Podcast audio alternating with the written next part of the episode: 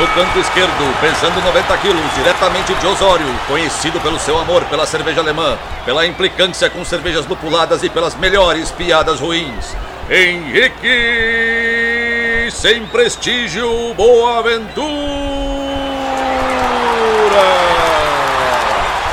No canto direito, pesando 73 quilos, diretamente de Iraí, o príncipe do azedume, confeiteiro das pastry stouts, senhor das cajuminâncias, Estevão Careca Quitó.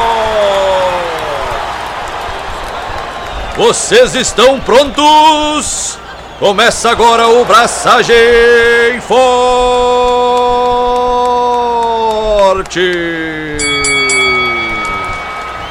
E aí, galera, Estevão da Suricato aqui. Alô, Henrique Boaventura. E o outono chegou e meu nariz acusou. Tá rentinho já, velho? Eu tô fanho. Agora, tipo, vai ser programas fanhos, assim. Tipo, é uma desgraça. Eu amo o frio, eu amo o inverno, só que eu odeio o outono em Porto Alegre. É uma bosta. Meu, Operação Cebola, meu. O, tipo, o dia começa com 12 graus, no meio do dia tá 38 e, tipo, de noite, tipo, Menos 7. é, menos 7. Tipo, Porto Alegre é assim. Tipo, meu nariz acusa tudo isso. Tipo, ele não curte muita mudança de temperatura. É bizarro. Mas é melhor que o verão, velho. O verão é tipo Ah, não. 38 às 11 da noite e 45 tá, o meio-dia.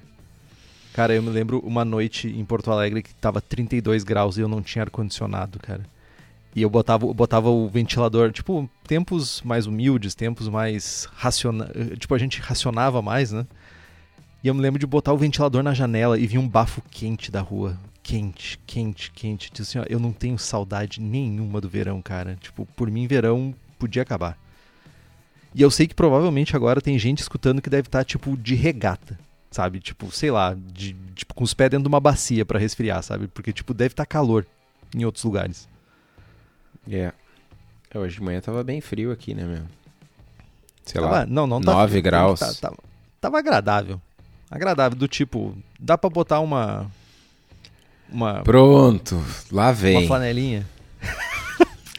é, o esporte favorito de todo gaúcho e gaúcha é falar do tempo, né? Vocês sabem disso, né? Falar que no Rio Grande do Sul é frio, que quando dá 9 graus todo mundo morre de frio, a gente bota um casaquinho. Não, não, sou Não, daí a gente vai pro segundo, que é a gente reclamar que, tipo. a- a- a- não faz mais frio como antigamente. Essa é outra parte também. que é muito. Não faz mais frio como antigamente. Antigamente que era frio. Antigamente, tipo, nossa, passava na rua e, tipo, tinha cavalo congelado no meio do campo. Tipo, que horror. Ai, ai. E o que tu tem feito da vida, mano? Além de reclamar do frio. Eu tenho continuado as minhas leituras, tô empolgadaço, inclusive te mandei uns screenshots. Tô empolgadaço com a minha leitura sobre estilos bizarros ah, alemães, tanto ales quanto lager. Mandei pro Kitó que as gozas tão adoradas, tão estimadas pelo Kitó, em determinado ponto da história tinham dark gozas. Eu achei, tipo, fiquei muito empolgado, assim, tipo, nossa, descobri a pedra aqui, sabe? E eu já mandei pro Kitó e disse assim, ó, ó, ó, ó, ó, olha o que tu, tu deveria estar Faz fazendo. uma papagaiada aí, já que eu não posso É. fazer. Ah, a gente só vai lá, só, só, só- só faz aquele rastro de pólvora, só, só, só vai, só vai, sabe? E bem legal, eu já tinha, acho que saiu numa, numa Brewery Ron, saiu uma, uma reportagem falando sobre alguns estilos mais obscuros, né? Alemães, pelo menos não mais tão fabricados. E lendo o livro Decoction do, do Ron Pattinson já me deu um, mais insumos e mais diversão aí, tipo, me deu um pouquinho mais de insumos sobre as Jopen Beers e umas paradas bizarras. Tem mais coisa sour que tô no mundo alemão do que Gozas, Berliner Weisses e Lichtenheiners. Só pra te avisar. Tem todo um mundo de, de azedume aí pra ti, eh, pela tua frente, escondido. Escondido atrás de uma cortina, só esperando tu abrir, assim, sabe? Tipo, ó, olha quanto azedume nesse mundo. Muita fermentação espontânea. Fermentação espontânea na, na, na escola alemã, mano. Tá muito errado isso, velho. Verdade verdadeira, meu. Tipo, tem uma essa Open Beer é uma cerveja que tem tipo a densidade inicial de tipo hum, 1.200, tipo 1.190 e a densidade final dela é tipo 1.076, pra te ter ideia. E ela é fermentada espontaneamente. Mil, um, 1076 é a densidade final? 1076. 1070. Como assim, mano? Exato, tipo, é uma parada tipo bizarra, eles Não, não, mano, de 1200 a 1076 e não.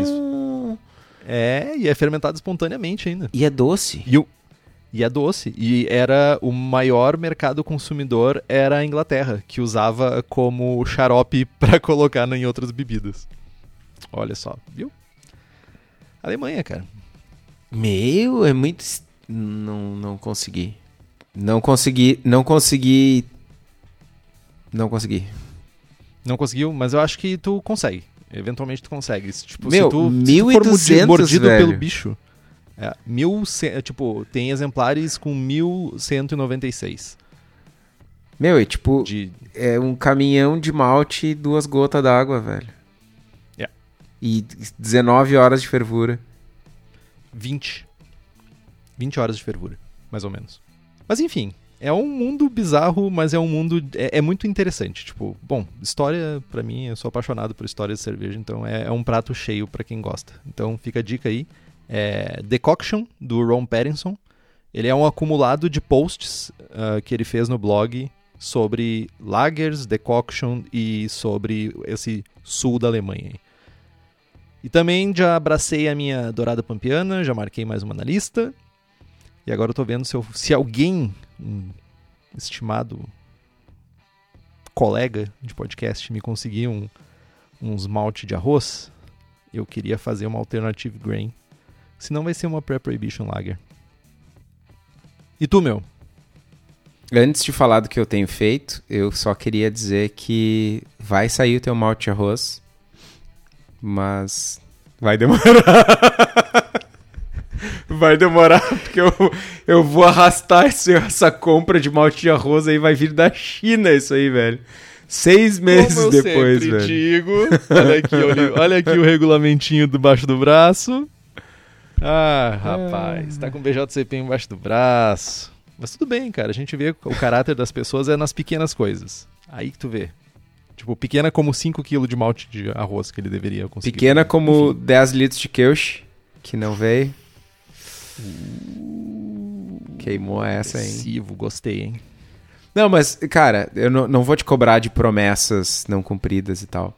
É, mas hoje eu tava pensando que, pô, tava com saudade de tomar aquela cream bake com uns lúpulos diferentes e tal, que a gente falou que ia fazer e tal. Eu não vou te cobrar. Pá! entendi, entendi. Mas então, meu, ah, nos últimos dias aí, tenho ah, me esforçado em, em desenvolver um novo, um novo, uma nova Reis IPA da Súria aí, e enquanto isso saiu o primeiro lote de Czech Pils, Czech Pilsner da Cubo, É um pouco de salada e um pouco de droga, né? né? e separei, apartei um fermentadorzinho de 5 litros. Botei 3 litros de mosto.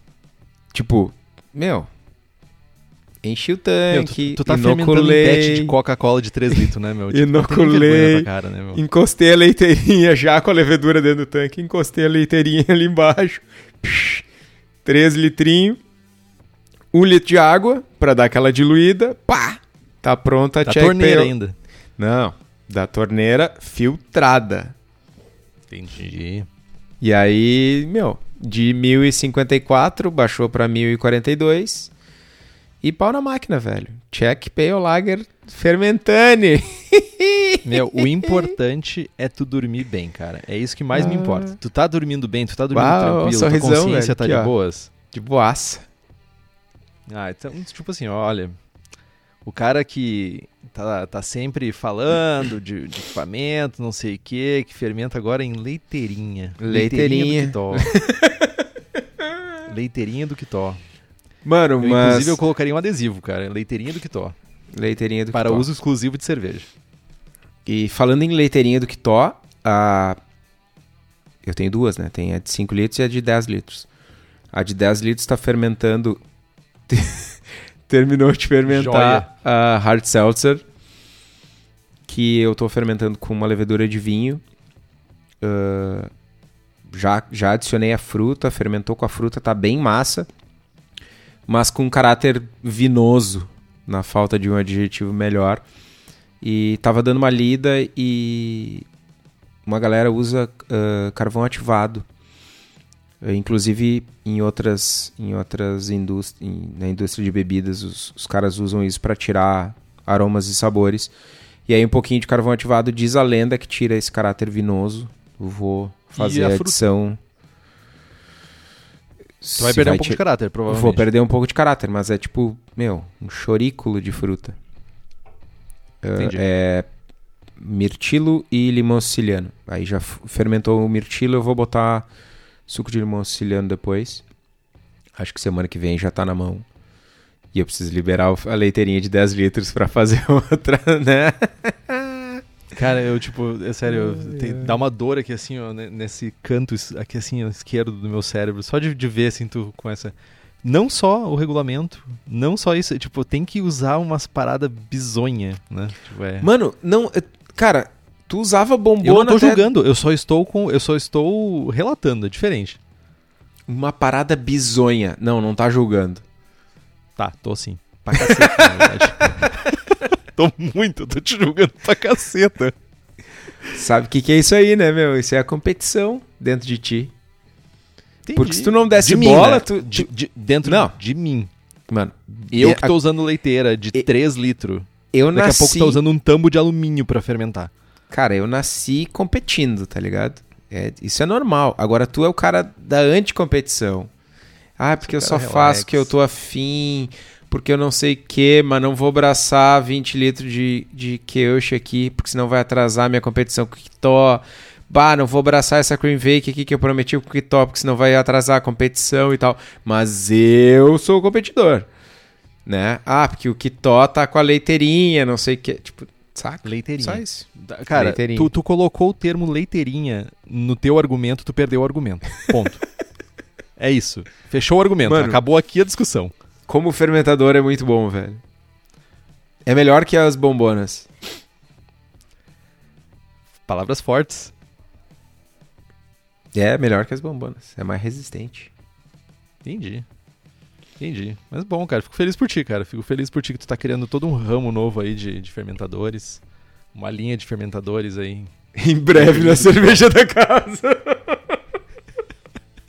Leiteirinha do Kitó. Ai, ai, ai. Tá louco, velho. Tipo, tu segurando aquelas, aquelas garrafinhas de leite antiga, assim, sabe? Tipo, Got Milk. Ó, viu? Eu sou, eu, cara, eu sou muito marqueteiro, cara. Eu já, já, já teria conquistado o mundo, cara, se eu tivesse, sei lá, vontade de fazer as coisas. Só que não. Vamos falar de, do, do programa ou a gente vai dar muito rodeio ainda? Não, vamos, vamos. Vamos, Vamos dar mais rodeio? de- tu sabe que eu tava procurando, falando então, né? Retomando. Como vocês não sabem, porque vocês não leram o card do episódio, vocês não acompanham, não estão nem acompanhando ao vivo. A gente tá gravando hoje o programa número 97, American Stout. E eu tava, tipo, às 9, a gente começou a gravar às 9 e meia, às 9 e 28 eu tava editando a pauta com a minha receita de American Stout.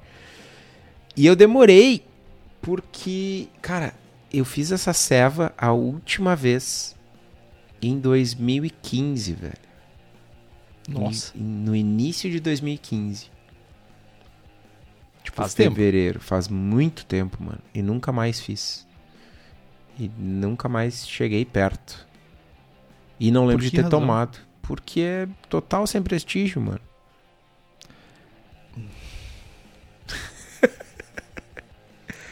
Diz o nome de três rótulos de American Stout no mercado brasileiro agora. Cara, acho que o mercado brasileiro se tem. Uma. Cara, eu acho que. Eu, eu cheguei a procurar no. Eu cheguei a procurar no Untapped e não achei. Mas, tipo, eu- a Sierra Nevada é muito boa. Eu mas não é brasileira. E a Shakespeare Stout também é muito a fuder. Mas, tipo, nada disso, eu acho que isso nem chega nem perto do Brasil mais. Não chega. Já chegou. Já. Enfim, eu não acho um, estilo tão, tão sem prestígio assim, né? Mas quem nos ajuda a escolher os estilos que a gente vai fazer o Braçando com Estilo são as nossas apoiadoras e apoiadores do Braçagem Forte. Inclusive, nesse momento, enquanto a gente grava esse episódio, essas pessoas estão vendo ao vivo a gravação porque elas têm esse direito adquirido. Basicamente é isso. Tem esse direito. Então, faça como o Andrew Zafalon da Silva, Bruno Cauê, Felipe Augusto Kintzer, Felipe Lécio, Guilherme Prado, Christopher Murata, Luiz Henrique de Camargo, Luiz Gutierrez Quitolina, Marcelo Fernando Arruda, Miguel Eduardo dos Reis, Welita de Oliveira Ferreira, Yuri Sarcinelli Santana. E nos apoie pelo link do Apoia-se, que é o apoia.c barra abraçagem traço forte. O link está aqui no post. E tem acesso ao nosso grupo do WhatsApp maravilhoso com mais de 800 mensagens por dia, merchans exclusivos, sorteios e mais um monte de Paranauê. E o principal, mensagens de bom dia do Kitó. Vamos falar de American Stout, então? Tem que ser, né? Depois não, tem escolhe, não tem não tem outra, não tem como parar Não tem agora, outra tipo, pauta não. feita. vamos falar de clips. Ah, não pode ser Pastry Stout, não? Não. Ainda Ok. bem que não. Ok, ok. Não é, não tá no. BJCP, não pode falar. Mas me fala então, Kitó. Me fala sobre o que é American Stout, então. Cara, historicamente, a American Stout, ela era conhecida, ou é conhecida, como West Coast Stout. Que é uma, Historicamente ela não tem história. é uma papagaiada sem tamanho, porque os caras são mais marqueteiro que o pessoal de Santa Catarina com a Catarina Sour. E tudo que é feito na Califórnia é West Coast. Afinal, está na costa oeste. né? Oeste. Então, Né? não tá errado. Errado não tá. Ah, enfim, é um estilo relativamente novo, né? Nascido aí na cena craft e caseira norte-americana, que pega um estilo clássico inglês e, e dá-lhe uma carcadinha extra no lúpulo e com uma fermentação um pouco mais limpa. Segundo o BJCP, o estilo é o 20B American Stout. É uma stout escura, relativamente forte, altamente torrada, amarga e lupulada. Tem corpo e sabores escuros típicos de stouts, com um caráter mais agressivo e amargo de lúpulos norte-americanos. A aparência geralmente é preta como azeviche. Azeviche é uma gema fóssil formada pela ação da pressão oceânica sobre uma rocha sedimentar constituída de restos fósseis de plantas. Esse é um oferecimento Wikipedia. E embora às vezes possa ser de uma cor marrom muito escura também, mas não necessariamente preta como azeviche. Colarinha é grande, persistente, com corindo de levemente bronzeado a marrom claro, e ela geralmente é opaca. No aroma, o aroma de moderado a forte de maltes torrados, frequentemente com qualidades de café torrado ou chocolates escuros. O aroma de queimado ou carvão são aceitáveis, mas importantíssimo aqui, cuidado inclusive, níveis baixos. Esse, esse, esse, esse caráter ele facilmente sobrescreve tudo na tua cerveja, então cuidado. Aroma de lúpulo de médio a muito baixo, geralmente com caráter cítrico ou resinoso, como resina. Opa, ésteres de médio a nenhum. Aromáticos derivados de álcool de baixa intensidade também são opcionais. No sabor, ela tem um sabor de malte torrado que vai de moderado a muito alto, frequentemente com notas de café, grãos de café torrado, chocolate escuro ou chocolate amargo. Uh, pode ter sab- sabor de café levemente queimado, mas esse caráter não pode ser proeminente. Né? E, e tudo isso com um dulçor de malte que vai de baixo a médio, frequentemente com um sabor rico de chocolate ou caramelo. O amargor é de médio a alto e o sabor de lúpulo é de baixo a alto, geralmente com caráter cítrico ou resinoso. Os ésteres novamente de baixo a nenhum e o final é médios, de médio a seco, ocasionalmente com uma qualidade levemente queimada. Sabores de álcool podem estar presentes até níveis médios, mas lembrando que a gente não quer tomar uma ceva com caráter de álcool tatá, né? Então tem que Nem ser suave. né? né? Exato.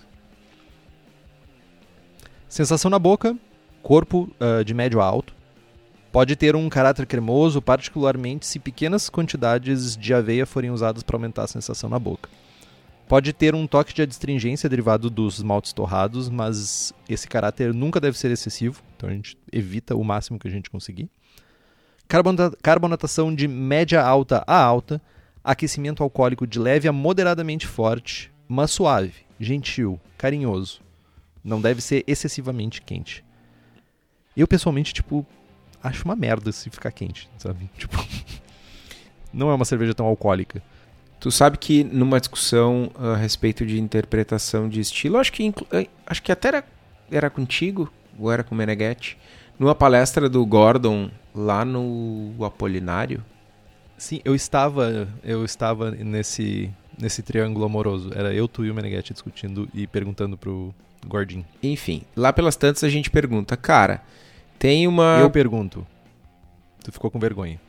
Ok, o Henrique pergunta porque o Estevão tava com vergonha. Obrigado. Tem uma, sei lá, um estilo XPTO que o guia diz que pode ter de acetil leve. Aí o Henrique pergunta, tá, tem uma cream ale perfeita, maravilhosa, nota 50, 100 de acetil e uma cream ale perfeita, nota 50 com leve de acetil. Qual que ganha? As duas, tá empatado. Foi a resposta do Gordon, que é uma resposta tipo total, meu, em cima do muro. Né? Tipo, se estão as duas num boss da vida, o cara tem que escolher uma. E eu, é óbvio, evidente, o Lulante que apesar de poder, ele vai escolher a que não tem o diacetil. Porque diacetil, sem diacetil é mais difícil de fazer. Sem diacetil é melhor, etc, etc. E aí, volta pro estilo aqui. Pode ter um aquecimento alcoólico? Pode. Mas tiver duas cervejas perfeitas, nota 50, uma melhor, uma, uma igual a outra e uma tá quente, moderadamente quente dentro do estilo e a outra não, aqui não tá, é melhor. Tem algumas características que são apresentadas ao longo de todo o guia em vários estilos, que é tipo, ah, pode um pouco de diacetil, pode um pouco de adstringência, pode um pouco de aquecimento alcoólico. Tudo pode, mas não é desejado. Eu não vou mirar, não vou fazer. Não, vou montar essa receita perfeita de American Stout e vou aqui, ó, desenhar ela para ter um calorzinho de álcool queimando no peito. Não, né, meu? Mas tem umas pessoas que se amarram nisso e que reclamam muito quando recebem fichas criticando defeitos. Enfim. E, e, e sem contar que, tipo, tem um agravante aí, né? Ah, existem níveis diferentes de sensibilidade. Vai ter pessoa que, tipo, esse caráter de álcool vai ser gritante. E tem gente que tá acostumada a tomar álcool tatá que, tipo, vai achar de boas. É, é uma parada complexa, sabe? Tipo, e a grande verdade é que o BJCP é um reflexo de cervejas que existem. Tanto é que existem exemplos comerciais referência para o estilo. Possivelmente esses estilos têm isso. Não apareceria, não, não ia ter, tipo, sei lá, leve aquecimento alcoólico se alguma dessas cervejas referência não tivesse esse caráter. É bom, discutível. Eu, por exemplo, eu não gosto desse caráter de queimado na minha cerveja. Tipo, queimado, principalmente se for um caráter queimado acima de baixíssimo, para mim, começa a atrapalhar começa a perder a drinkability para mim. Mas, de novo, o estilo permite. Enfim, discussão longa. Bom, uh, falando de comentários gerais do estilo, algumas cervejarias se expressam variando o perfil de malte torrado, o dulçor de malte e o sabor, além da quantidade de lúpulos utilizados né, para finalizar a cerveja, enfim, para dar aroma e sabor de lúpulo. Geralmente o, o estilo tem um sabor mais robusto de maltes torrados e, amargo, e mais amargor do que outras stouts tradicionais, com exceção das Imperial Stouts. Numa comparação de estilos, ela é como uma Foreign Ester Stout, só que mais forte, mais lupulada e mais amarga. É muito mais torrada e com mais corpo que uma Black IPA. as versões mais fortes e, e mais intensas né, vão cair dentro do estilo Imperial Stout. E ela é mais forte, mais assertiva, principalmente na adição uh, de maltes grãos escuros e no caráter de lúpulo quando comparada com uma American Porter. Né? Então, a American Porter ela é... ela é bem mais contida, bem mais contida. Mais amarga, mais caráter de lúpulo e mais torrada. Dá quase para dizer, eu vou plantar a sementinha do mal, que ai, ai. a American Porter está para eu vou usar, vou usar, não, vou, vou, plantar a sementinha do mal mesmo. American Porter é uma Session American Stout, que por sua vez é uma Session Riss.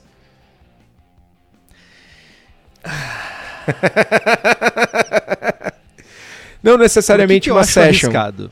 Mas é, Por que, é, que eu é, acho arriscado? nessa escala aí é como se fosse uma escadinha. Né? É uma Tá, mais forte, mais amarga do que a outra. Só que a Riz não tem o, o caráter de lúpulo todo, né? Mas vamos lá. Tá, ok. Ela é uma Session American Stout. Mas ela não é tão amarga. E ela também não tem tanto caráter, né? Da, da, não tem tanta carga de adição de maltes escuros, de maltes torrados, etc. Aí tu me diz, tipo, tu pode tá. Aí tu não tá plantando uma sementinha no mal, tu tá, tu tá direcionando errado o rolê. Porque o que que Eu tô, acontece? eu tô pela treta, velho. Não, tu tá pra, tu, tu quer cagar com a vida das pessoas, é isso que tu quer fazer, né? Por que Mano, acontece? É isso que quer fazer. Porque, como tipo, não, velho? É que erroneamente as pessoas vão. Tipo, o, as- o, o caráter session não quer dizer que vai ter menos o caráter da cerveja, vai ter menos álcool pra mim. Essa que é a grande parada. Session não quer dizer menos caráter. Tipo, tu não tá diminuindo o caráter de malte torrado. Eu ainda quero uma cerveja com um caráter assertivo de malte torrado. Tudo bem, mas aí tem todo o equilíbrio, né? meu? Uma Session IPA não é tão amarga, não é tão lupulada e não é tão aromática quanto uma American IPA. Tudo diminui. Mas, mas no equilíbrio ainda tem que se sobressair. Tipo, se tu for pegar.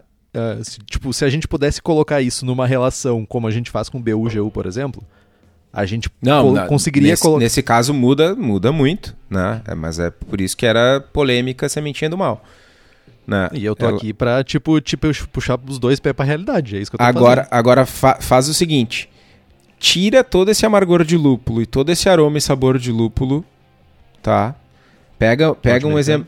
É, de lúpulo norte-americano. Vamos lá, ó. O guia fala: aroma ah, de lúpulo de médio a muito baixo, tá? Uhum. Sabor de lúpulo de baixo a alto Uhum. e amargor de médio a alto. Então tu faz uma American Stout com médio aroma de lúpulo,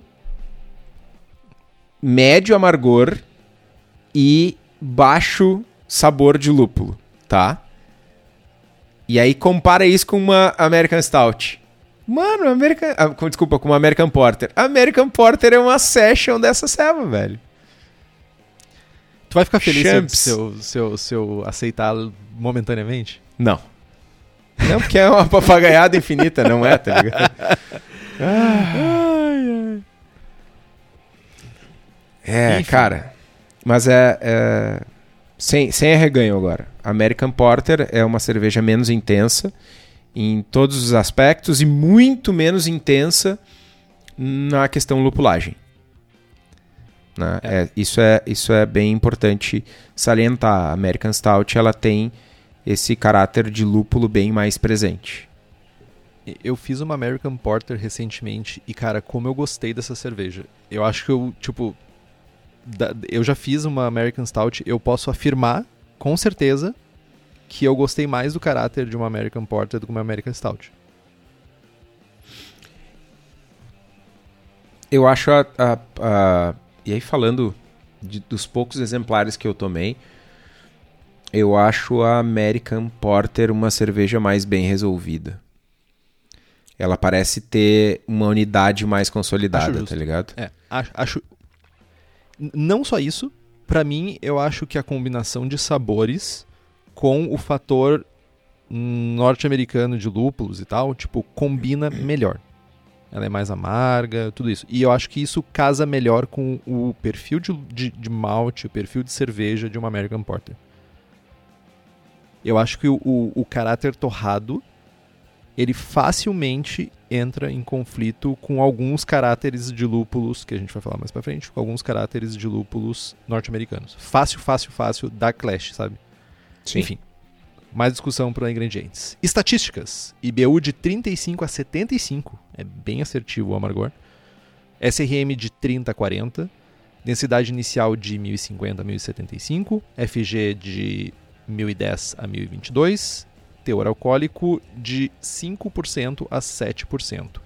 E exemplos comerciais tem a North Coast Old Number 38, Rogue Shakespeare Stout e Sierra Nevada Stout. As duas últimas chegavam aqui até um certo momento da história. A Serra Nevada chegava? Chegava.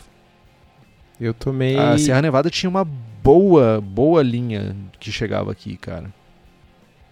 Chegava a, torpi a Torpedo, acho que ainda chega, na verdade. Chegava a, a Pale Ale, chegava a IPA, chegava mais umas quatro ou cinco linhas diferentes, assim. Acho que, tipo, Bigfoot não chegava, por exemplo. Eu acho que eu tomei a Serra Nevada numa bomber que veio que veio numa mala. Eu lembro que me marcou muito essa serva que ela tava brutal assim, tava O absurdo. que, que é uma Bomber? Bomber é tipo uma garrafa de 600 ml que a gente usa aqui, dessas comuns, só que ela é de 660.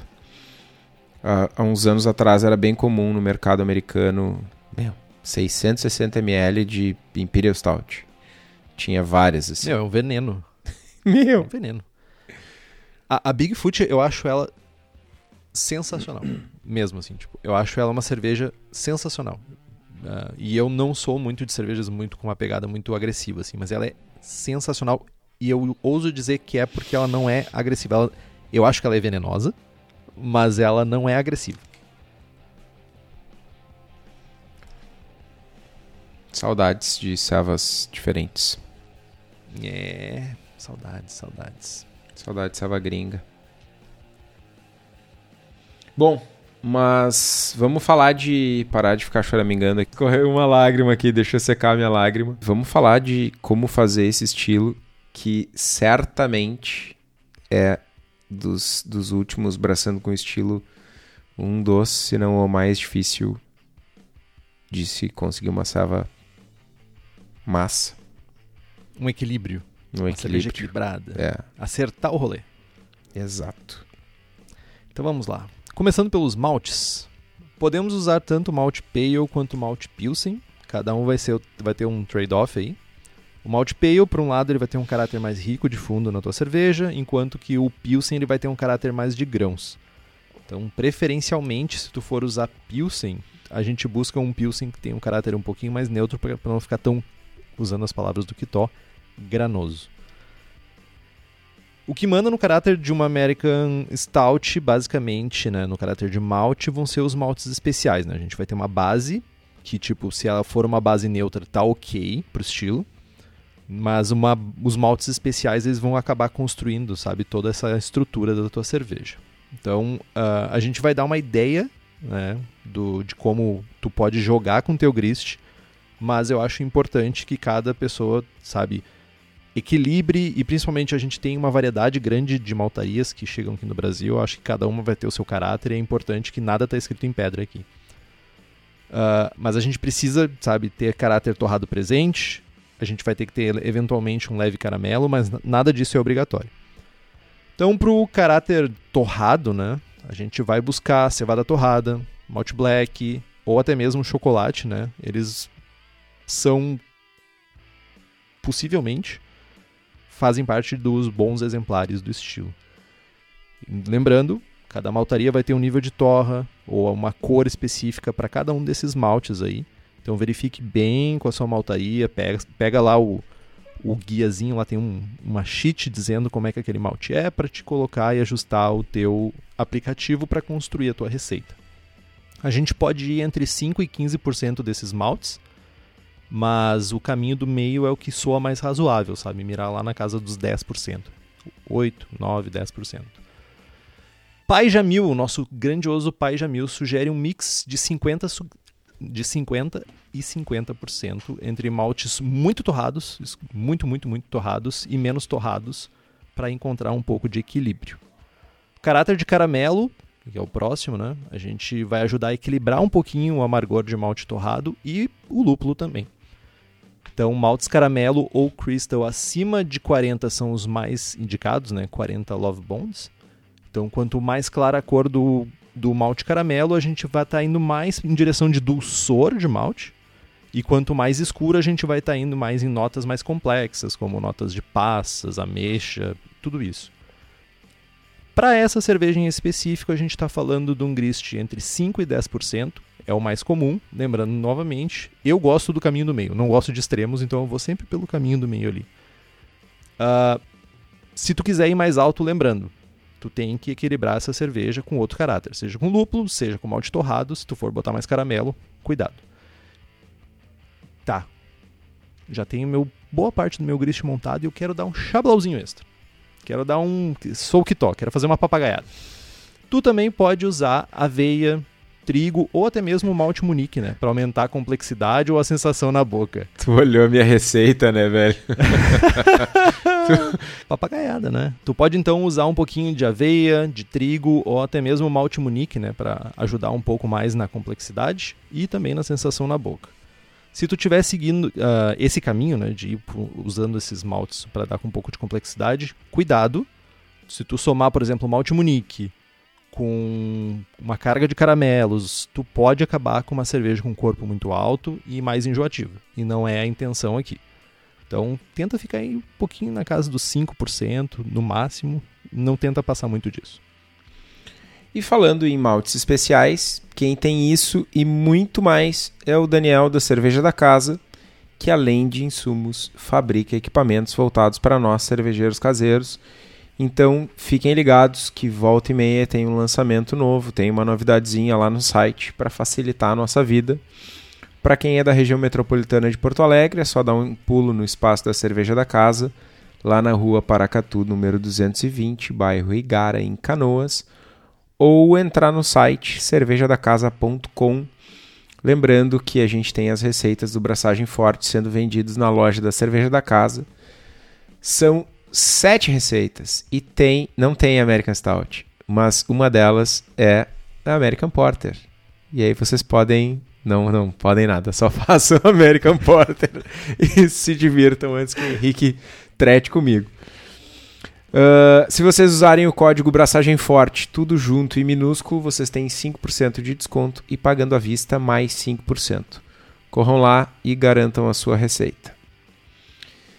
Falando de grãos de maltes, a gente passa para mostura, né? E aqui é, cara, como, sei lá, grande maioria dos estilos americanos de fermentação uh, limpa e caráter de malte contido, uma mostura simples vai resolver, né, uma infusão simples aí, 99% dos casos.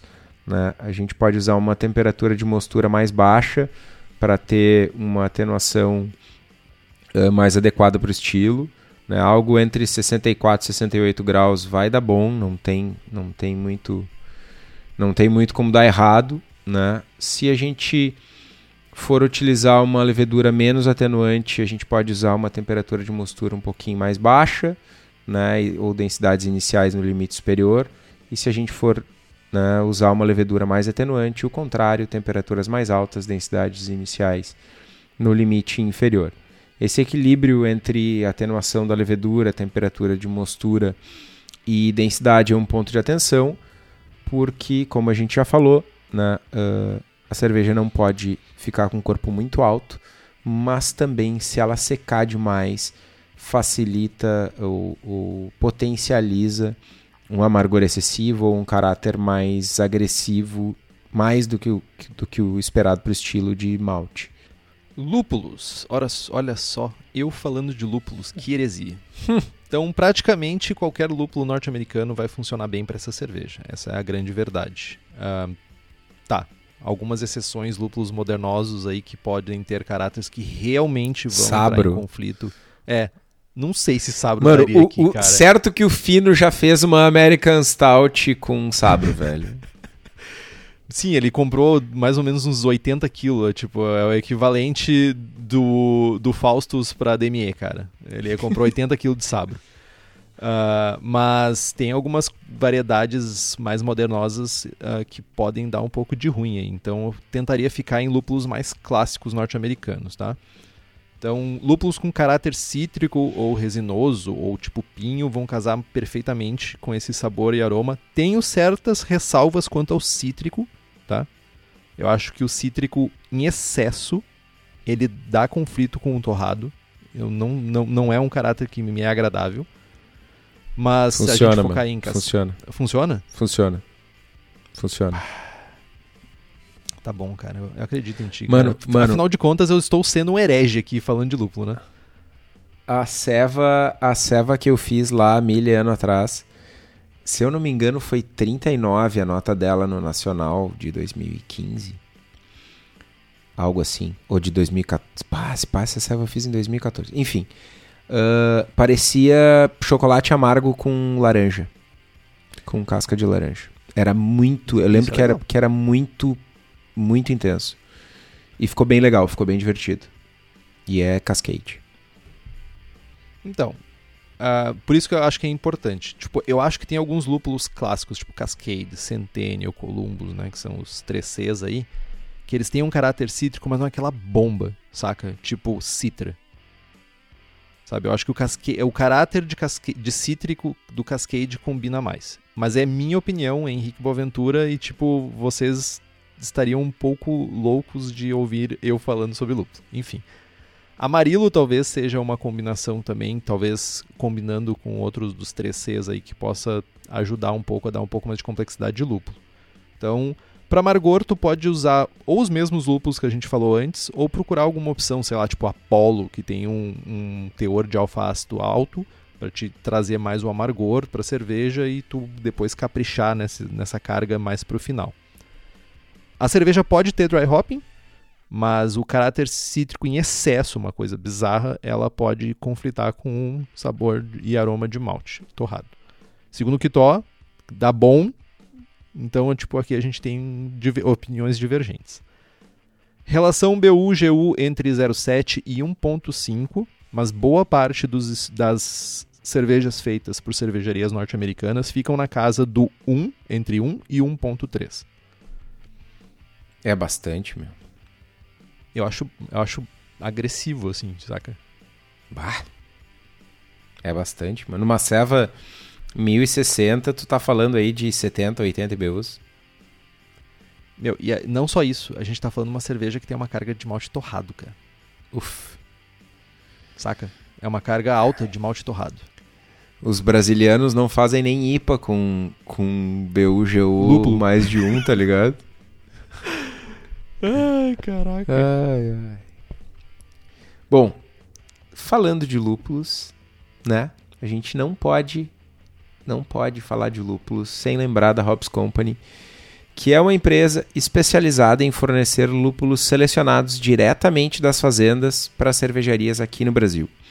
Eles visitam as fazendas, visitam os produtores, buscam novas variedades, lotes que se destacam sensorialmente e trazem esses lúpulos para nós aqui no Brasil. Se vocês têm interesse nos lúpulos da Hops Company, eu- se vocês têm interesse é sacanagem, né? Todo mundo tem interesse, né? É só entrar em contato com eles pelo site hopscompany.com ou pela página no Instagram e encomendar aquele lote de Sas. não, SAS não. Não, eu só queria lembrar do Sas, Eugênio. Abraço.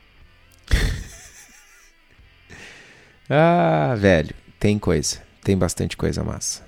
Tem bastante coisa bem massa. Diz a lenda, eu não sei se eu posso falar.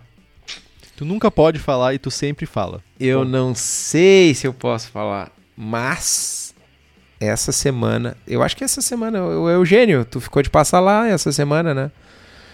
Talvez na semana que vem, talvez essa semana ainda vai chegar um pacotinho de, de um lançamento novo aí, chegando no mercado brasileiro. Tô ansioso. Vou deixar no ar o nome do lúpulo. tá? Sabro. Não, não. Hallertal. Herzbrucker. Não. Lúpulo americano, novo. Mas vamos lá. Entendi. Falando de fermentação, cara, ela é uma cerveja da escola americana. Ela é uma cerveja da escola da fermentação neutra. A gente está mirando numa cerveja com pouco ou nenhum éster, né? Leveduras mais neutras, como o S05, WLP001, American Ale da Levtech, são indicadas né, para os casos que a gente não quer esse caráter de esterificação. Né? Uh, a gente vai fermentar essa cerveja mirando numa temperatura que está no limite inferior da faixa de temperatura da levedura, geralmente em torno de 18 graus. Né?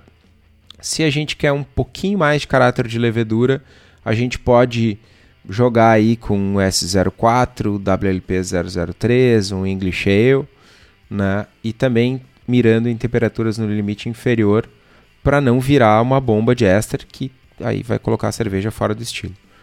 Né? Para essas leveduras uh, de caráter inglês, a gente vai mirar aí também algo entre 18 e 20 graus. Lembrando que né, o equilíbrio entre temperatura de mostura e atenuação da levedura e OG tem que ser bem observado, então se vocês forem dar uma brincada com leveduras diferentes, fiquem atentos a isso. E o lugar perfeito para encontrar, seja levedura inglesa, norte-americana, belga, inclusive brasileira, é na Levtech. Só podia ser na Levtech. A Levtech tem nove tipos de Saccharomyces, oito tipos de bactérias, blends, bretas tradicionais e bretes isolados aqui mesmo no Brasil. Blets. Terras Brasil. Blets. Pô, podia ser o um, um nome de um blend Blet. e para ti que é profissional, a Levitec oferece consultoria em boas práticas de fabricação, controle de qualidade, montagem de laboratório, treinamento de pessoal e banco de leveduras. Ah, o tão adorado banco de leveduras. Então entra lá na levtech.com.br e faz tuas compras e, acima de tudo, principalmente, nunca se esqueçam. Sempre que fizer uma compra, diz assim, ó, eu só tô comprando aqui porque eu ouvi no Braçagem Forte. Então apoie quem nos apoia.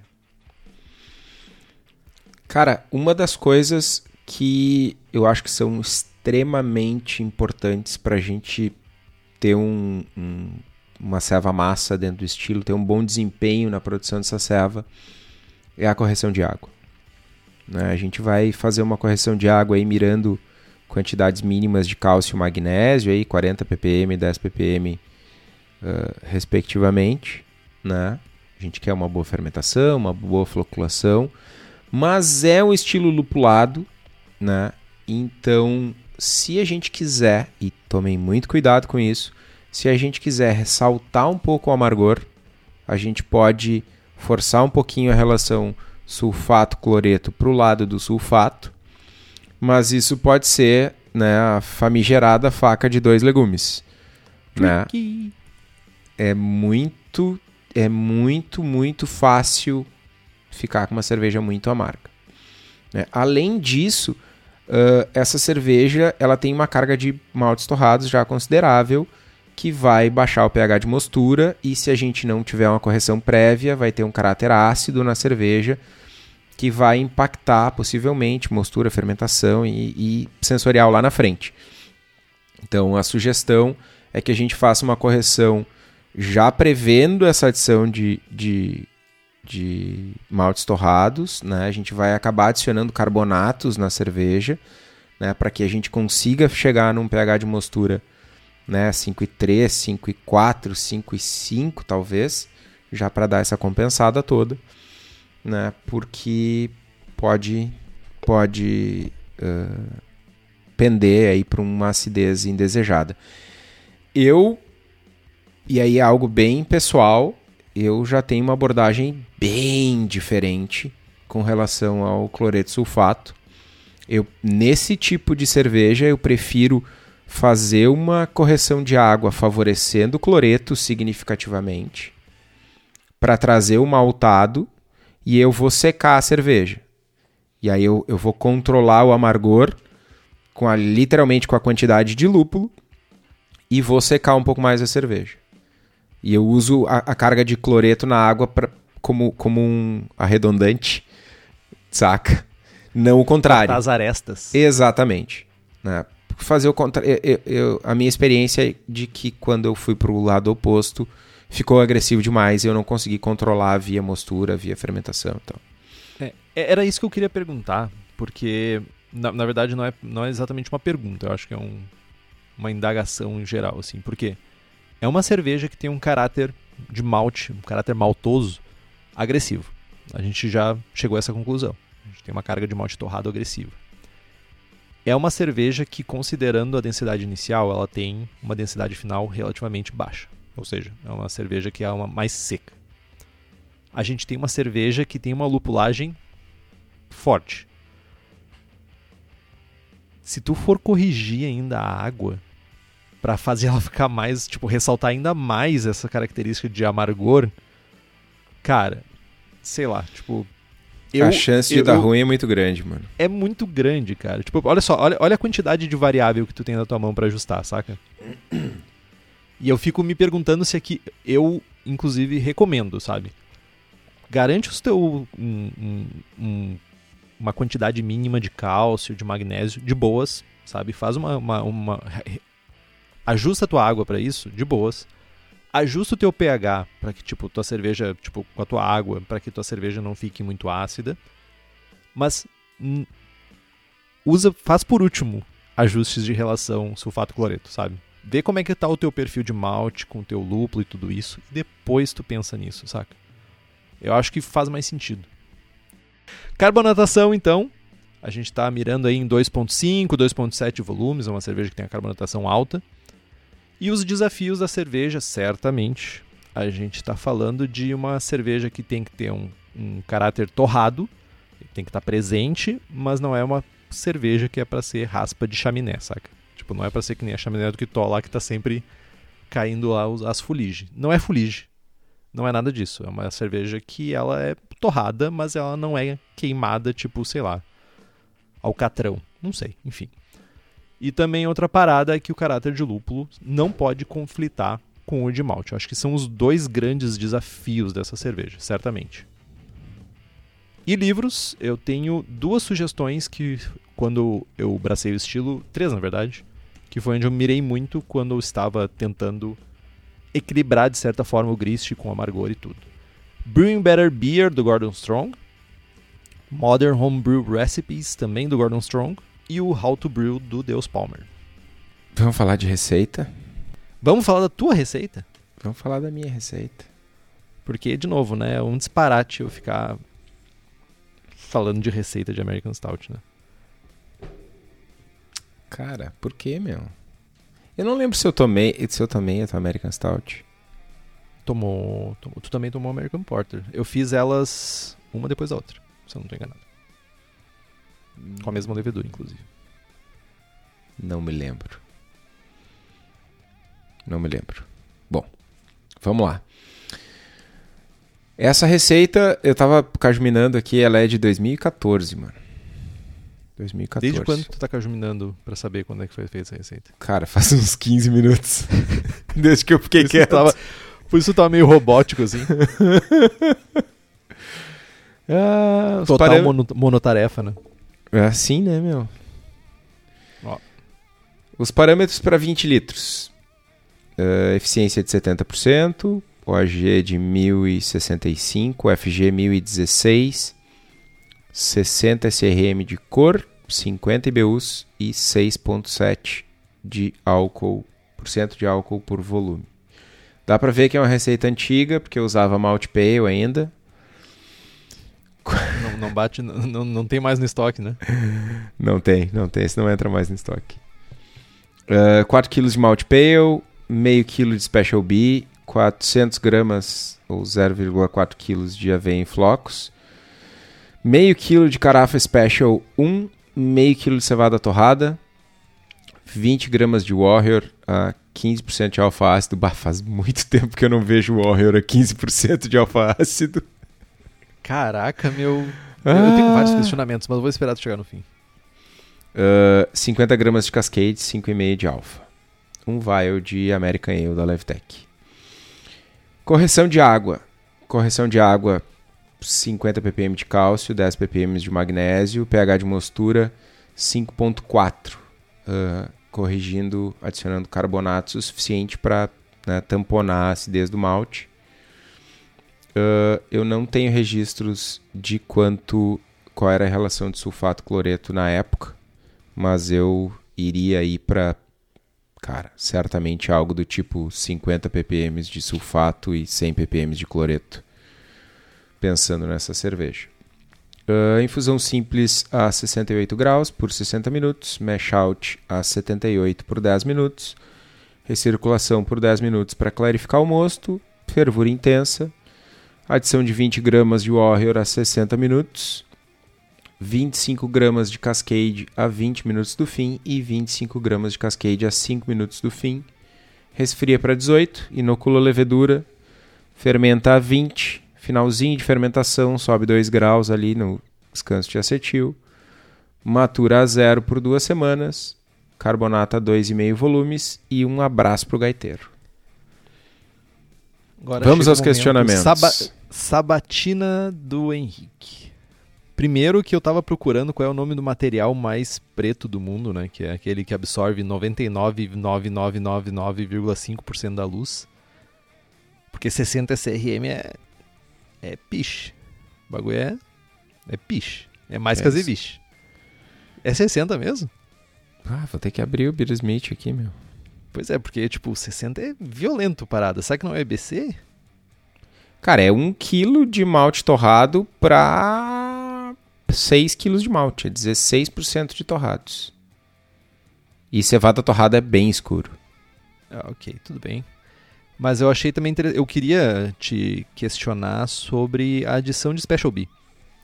Special O B é Special- vida, velho. O Special B ele tem um caráter bem singular, assim, né? ainda mais quando tu usa numa. dependendo da carga que tu usa, assim. Tipo, tu não, ele não conflitou o sabor de certa forma? Ele com- complementou? Sete anos, mano. Mas ah, na época eu achei muito boa e foi bem avaliada. Mas honestamente, pff, não me lembro. É que eu me pergunto também, né? Tipo, se esse caráter torrado ah, não tá. Não, de certa forma não mascara, né? Também um pouco dos, dessas nuances do Special B, sabe? Faz sentido, mano. Ah, olhando pra receita agora, ah, claramente o Special B vai trazer uma carga de, de caramelo, né? Que é ah, adequado pro estilo e vai trazer um, um dulçorzinho que junto com uma FG um pouquinho mais alta, junto com uma correção com um pouco mais de cloreto, vai dar aquela arredondada na cerveja. Eu acho que ela tem amargor o suficiente e, e álcool o suficiente para ela não, não parecer algo tão enjoativo, né? E, cara, não é tanto Special B assim, né? Eu não consigo achar a receita. Não, não é tanto assim. mas, Tipo, é que o Special B, se não fosse. to- Tipo assim, ignora os maltes torrados. Se tivesse essa quantidade de Special B, seria uma quantidade relativamente presente na tua cerveja. fato. Sim, seria, seria um caráter... ah, Enjoativo. não digo enjoativo, mas certamente no primeiro plano. Presente. Presente. Tipo, presente, tipo, cheguei, estou aqui, eu sou Olá, uma Special cheguei B. primeiro, cheguei primeiro. Cheguei primeiro, cheguei 15 minutos antes, inclusive.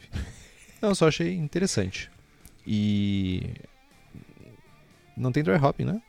Não tem dry hopping. Tu vê, né?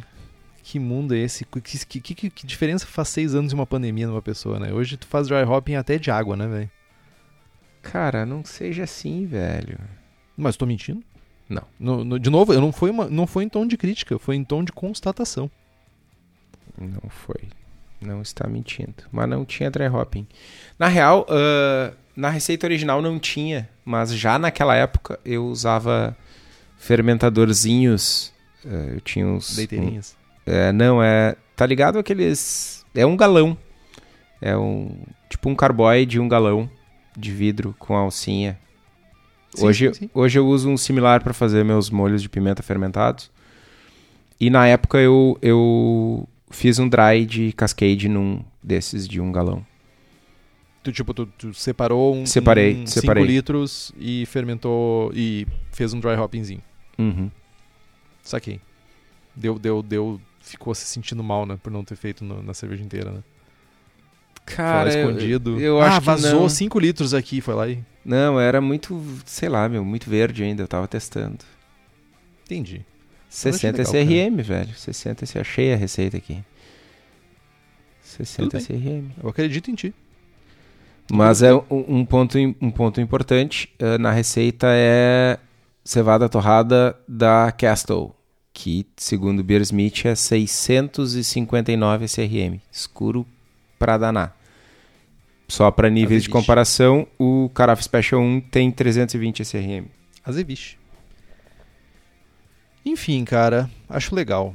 De novo, cara, é uma cerveja que eu teria no meu dia a dia em casa? Não. Teria no meu dia a dia em casa. Mas foi a experiência.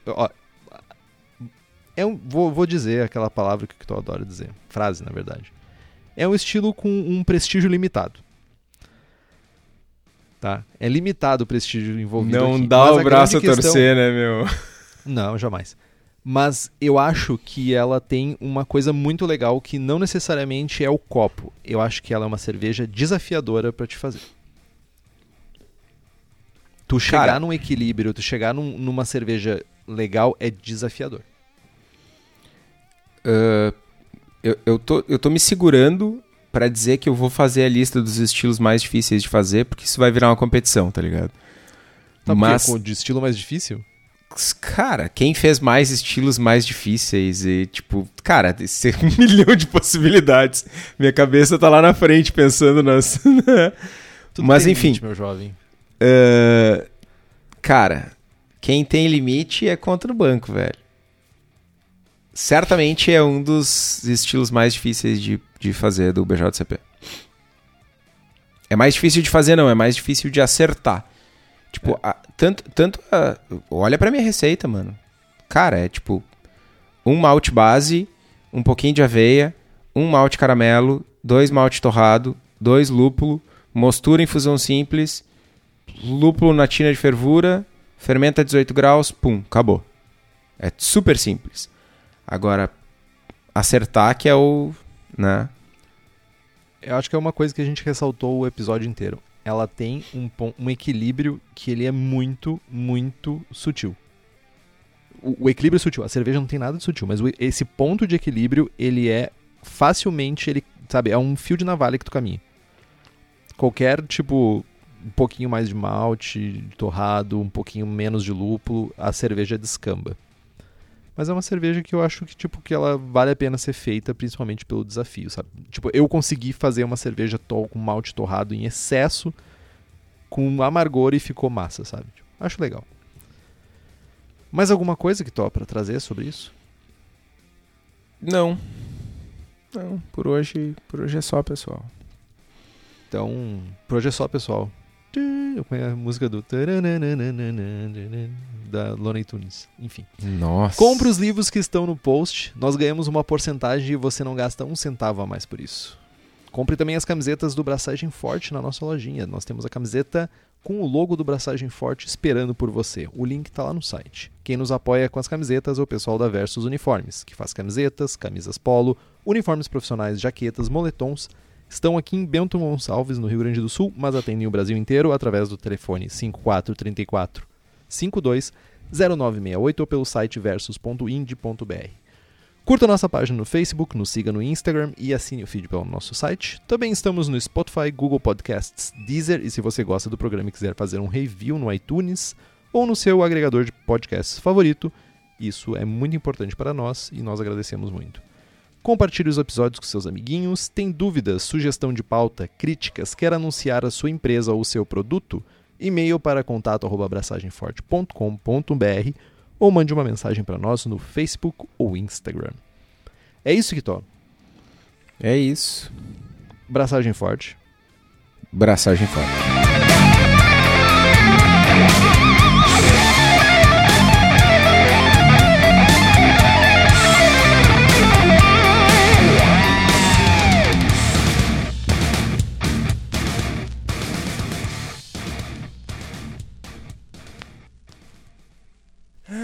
Volare.